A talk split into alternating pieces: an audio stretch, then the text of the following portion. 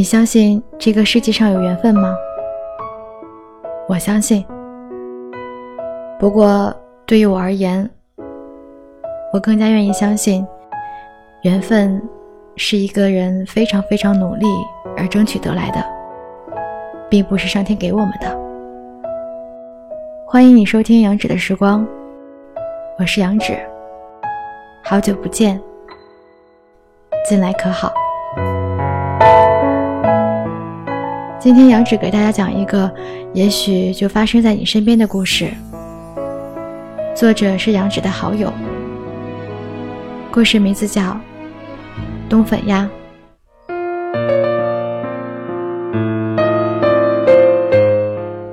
对我而言，衣食住行只是生存之基本。我从未执着于某一项，唯独冬粉鸭。每次傍晚下班后，不知道吃什么时，我总拐去南岗巷子吃冬粉鸭。每周四晚上，更是必须去那儿。老字号冬粉鸭店，除了冬粉鸭，只有鸭翅、鸭腿、鸭腱、鸭血这些加料。告诉老板，来一份冬粉鸭，加鸭血。三分钟便能取餐。夏天外面的座位总是热门，老店里只有几台挂在墙壁上的小风扇，根本抵不住热。我一向选门口的座位，店门口正对面是一栋公寓楼大门，下班时间，铁门开开关关。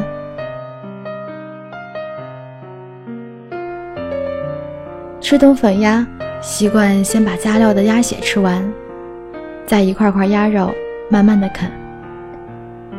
这家店选用咸水鸭，口味清爽，切得细细的，配一碟店里自调的醋，味道便丰富起来。吃完鸭肉，细莹的粉丝已经见凉。慢条斯理的吃粉丝，捞完了粉丝，才来喝汤。汤头加了冬菜，有些微甜。我一向讨厌冬菜，但吃冬粉鸭，它却是不可少的。这么一碗吃完，往往二十来分钟，踏着月色，或伴着细雨。在附近散步消食，看时间差不多了，绕回去车站，赶最后一趟回家的公交。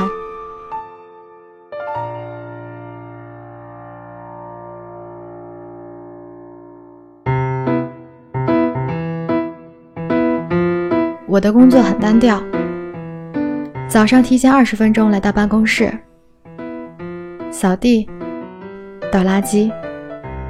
清洗茶具，煮水，给自己泡一壶绿茶。透明玻璃的茶壶，没有经过发酵，依然保持着绿颜色的茶叶们，在水中舒展开身子，仿佛那不是滚烫的水，而是令人身心舒畅的温泉。八点半一到。同事王姐准时推门进来，她才得上下班。同办公室的老李由于常得见客户，总是中午上班，半夜下班。大家虽然私底下不太接触，工作上倒是配合的融洽。三个不喜欢应酬的人，凑到一块儿，倒是惺惺相惜。做助手的工作。整理好各种文件材料，做好记录，偶尔写写报告，在王姐需要的时候备好材料交给她。王姐一向风风火火，忙进忙出，讲话跟吵架一样，语速快，音量大，是个热情急性子的人。对比之下，她搭档的我。显得一派悠闲。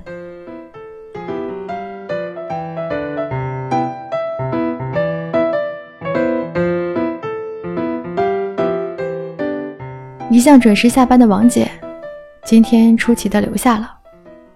我正要去倒茶，她拉住我：“哎，老李，晚上别加班了，咱们仨一起去吃顿饭吧，我请客。”我和老李一愣，除了两年前入职那天外，我们三个从没有一起吃过饭。王姐每天得去小学接儿子。她自己带小孩各种艰辛，她从未提，我们也不多问，但很默契的从不提出在晚上聚餐，以免王姐为难。我儿子今天去参加夏令营了，两天一夜。王姐嘚瑟的样子比中了彩票还快活。老李摇头叹气，又忍不住笑他。合上手中的笔记本，听王姐的，今天不加班。虽然王姐坚持要去吃海鲜，但我坚决的把他们拉去了南港巷子吃冬粉鸭。今天是周四，周四一定要来吃。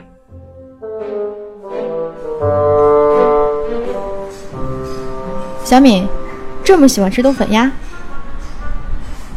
王姐揣着三份冬粉鸭回来，大概以为我在帮她省钱。我望着公寓大门口发呆，听到王姐的话，赶紧眨巴着眼睛。上了一天的班，那么累，当然喜欢吃点清淡的。王姐，你不要嫌弃。老李已经呼哧呼哧开吃了，闻言差点一口汤喷出来。你还累？整个办公室就你最清闲了，好吧？我们很少有机会这样聊天，有些话他们大概憋了挺久。王姐犹豫了下，才开口：“是啊，以你的能力，这样的工作太浪费了。我原以为你来这里混个出身，就会辞职，再找一份前景更好的。”是啊，这家公司名气虽大，待遇不错，但要升职，非得等别人退休。最初我也是那样打算的，待一年，混个出身，连下家我都长得差不多了。可是，在我决定提出辞呈的前一天，一切又推翻重来了。这家冬粉鸭，大学时来吃过一次。那天是周四，下班写好了辞呈，突然很想再去吃。见到了他，提着打包好的冬粉鸭，从店里出来。路灯昏暗的光，让我一时误以为是错觉，但怎么可能是错觉？他一点没变。温文尔雅，还是那副无框眼镜。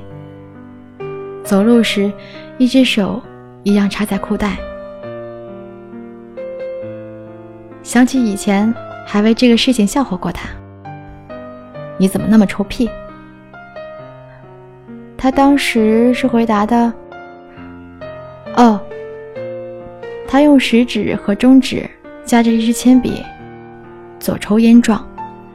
更臭屁地说：“难道你不觉得这样特别流氓吗？”我笑得直不起腰。一个谦谦君子样，连大声对女生说话都不会，不小心碰到人会微微鞠躬道歉的人，却认为自己的行为特别有流氓范儿。又回忆，连细节都那么清晰，我有些。对自己生气，不过几年没见了呢。高二画室相识，高三回各自的高中恶补语数英、史地政。我考上本地的大学。据说他出国留学。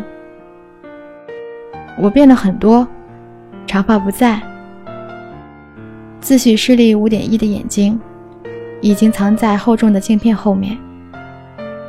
他呢，竟一点没变。回到各自的高中后，虽说有手机号码，却迟迟不肯拨通那个号码。倔强的认为，若是他也对自己有意，早该主动来找我的。电话、地址，他都有。若是无意，年少的自己哪里放得下骄傲的心，送上去给人糟蹋？直到大学要入学了，再来拨电话，却只剩下冰冷冷的系统语音。您所拨打的号码已停机。回过神来，他已从公寓大门进去了。我来不及喊他，站在店门口，突然再没有进去吃的胃口。王姐和老李。已经有一句没一句的开聊了，小孩子的学习问题，工作上遇到的古怪合作对象，还有公司新来的行政不会买茶叶，七七八八。我偶尔搭着话，依然不时注意着公寓大门，还是没有他。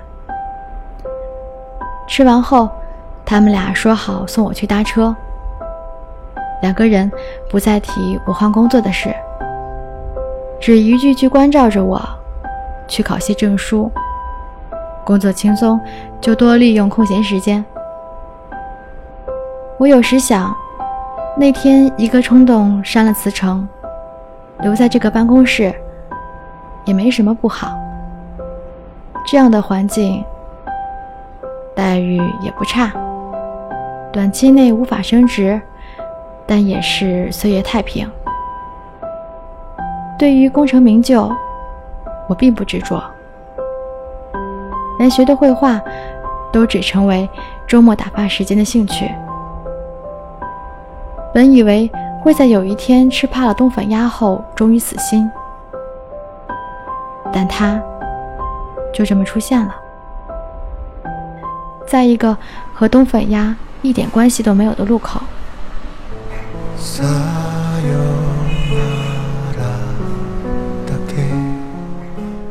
期待太久，等待太久的事砸在眼前，我措手不及。他说：“好久不见。”太多的话，不知从何开头，反而沉默了。我的窘迫倒是令他笑了。你真是一点没变，一点没变。你这样觉得吗？我想为自己辩解，脱口而出却是无关紧要的一句话。你吃过了吗？我正要去吃饭，要不一起去吃冬粉鸭？他一愣，面色难看，人只是客气的寒暄吧。我不由苦笑。下意识的后退几步，为自己感到难为情。他却又笑。很久没见，我也想一起吃顿饭叙叙旧。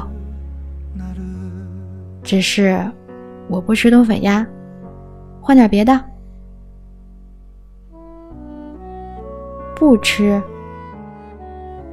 我就是学不乖。再次脱口而出：“我遇见过你去打包冬粉鸭的呀，就在南岗巷子。”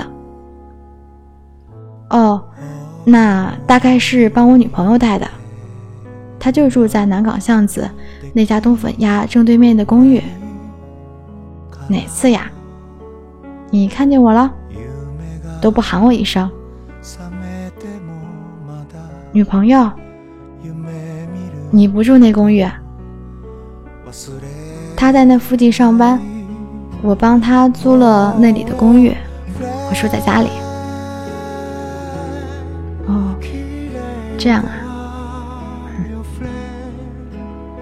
我知道自己扯出了一个很僵硬的笑脸，一路默默的跟随，倒是符合他印象中那个总静静的听你讲话的女孩子的记忆。去吃了一顿什么菜色都没印象的饭，听他讲述高考后四处写生，认识现在女友的经历，大学四年在国外的见闻。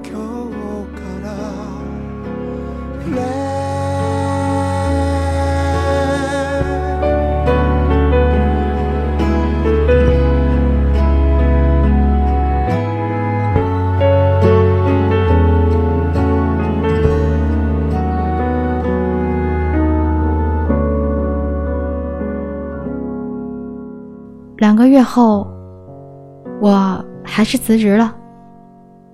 这次聚餐终于如王姐所愿，选在了大排档吃海鲜，还捎上了王姐的小孩儿。散场前，我和王姐抱了下，感谢她两年来的包容和指教。不舍归不舍。这里的一切，我都很喜欢，但那终究不是我当初决定留下来的原因。高三一年，我用忙碌的学习和骄傲敏感的自尊心，拒绝了可能拨通那个电话号码的机会。这一年。在这里的执着，也算是给年少的自己一个交代吧。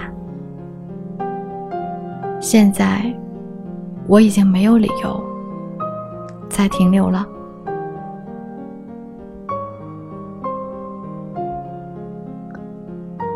好了，文章结束了，感谢此刻你还将耳朵停留在这儿。有什么话想和我说吗？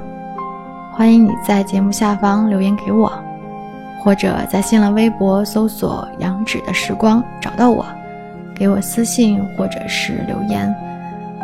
我是杨芷，感谢你的收听。时间变迁，不变的是与你聆听的好时光。我们下期节目再见。